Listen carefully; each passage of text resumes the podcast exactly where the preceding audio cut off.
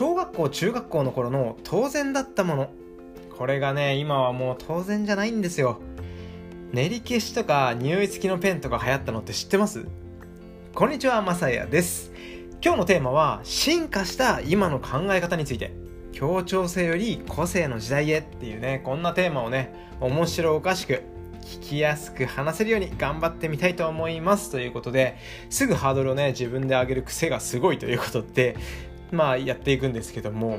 最初にね話した内容もあながちこれから話す話題にマッチしている話ではあるんですけども僕が小さい頃はまだまだ協調性が大切っていう時代でした。ちょっとだけね深掘りしてみるとなんで協調性が大事にされてきたかっていう部分ここをね皆さん知ってますか？元をたどると戦争の時代。日本のね戦争の時代ここの考え方に基づいているっていう内容になってくるんですけども、まあ、戦争に必要な従順なね兵隊を育成して効率よく動かすっていう、まあ、従順なね兵隊を作るっていうそういう思考。これが根深く日本の、あのー、心に刺さってるというかね日本人の心に未だに残ってるっていうそんなような感じになるんですけども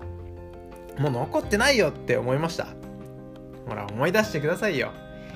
あの小学校の頃とかにやったやつ覚えてないですか？右向け右前習えとかね。全体止まれみたいなね、まあ、こういうのって結局あれ？兵隊と同じ動きしてないですかね？なんかねそう言われるとリアルな話に聞こえてきますよね。でも実際そういうことなんですよ。日本の怖いところは常識の植え付け。ここだと思うんですよね。それこそ、まあ、義務教育の間とかはしっかりね全員がお金持ちだろうが貧乏だろうがしっかり教育を受けさせれる制度。これをね今も健在させていますよみたいなことを言っているんですけどもこれは表向きじゃないですか。裏を返せば協調性があることをいいっていう風に捉えてね空気を読んで我慢してはみ出したものはもうあいつは本当にすぐ言うことを聞かないみたいな悪者みたいな感じで捉えさせられて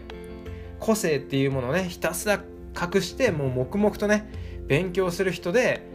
あの固めていきたい。そしたらその人は内申点がいいってされる、まあ、優等生みたいな扱いにされるわけですよ。っていうのが、まあ、ここまでのあの過去の話なんですよね。はい。ちょっとかなり長くなっちゃったんですけども。もちろん全てが悪いとかじゃないし、まあ、空気を読むことも大事だし協調性だって絶対に大事ではあるんですよ。生きていく上ではね。ただしただしですよ。協調性イコール優等生っていう時代っていうのはもうこれ終わり告げてますよね。さてさてさて。やっと本題ですよ。すいません相変わらずちょっと前置きがすっごい長いんですけど個性の時代へ突入したっていう話ですよね。はい。戦争の時代から本当にここ最近までずっと変わらなかったこの協調性の時代っていうのがなんでここでいきなり個性が重要っていう個性が重要性があるよっていうのが主張され始めていったのかっていうのがもう答えはものすごく簡単でインターネットとスマホの流通なんですよ。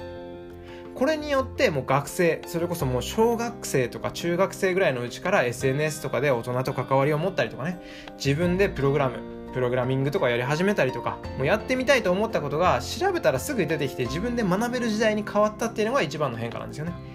これによって今までは学校の先生に教わってもうこれが全てみたいな状態で、まあ、生活してきた子供たちっていうのがもう広い世界でね本当はこんな広い世界があったんだっていうのをもう自分が気づいて見れるようになったっていうここがねすごい変化だと思うんですよ。まあコミュニティのね場所っていうのも、まあ、いい意味でも悪い意味でも広がったっていうところもありますよね。まあ、心配なのはやっぱりその SNS でのねあの拉致とかそういうなんか殺人とかね事件がやっぱり増えてきてしまったっていうのももうねちょっと心配な部分ではあるんですけどもただやっぱりいい部分をしっかり捉えれば個性を伸ばしやすい時代にはなったんですよね。はい。まあ、いやもう僕もねこの時代に生まれてたらねもうなんか違ったのかななんてね思いつつも、まあ、やっぱりねこんなラジオっていうののね配信っていうのも個人でこうやってできるようになって、まあ、本当にたくさんの方に聞いてもらえてるっていうのを思うとやっぱり十分にねこの時代の変化にはあやかっているのかなって僕もねはい思いましたっていう今日の話です。はい。まあねなんか面白おかしく話すとか言いながらも結構普通に真面目な話をしちゃいました。はい。ということでですね、またいろいろな経験談や学びのあるお話というのをしていけたらと思いますので、よかったらフォローお待ちしております。ご清聴ありがとうございました。また次の放送でお会いしましょう。バイバーイ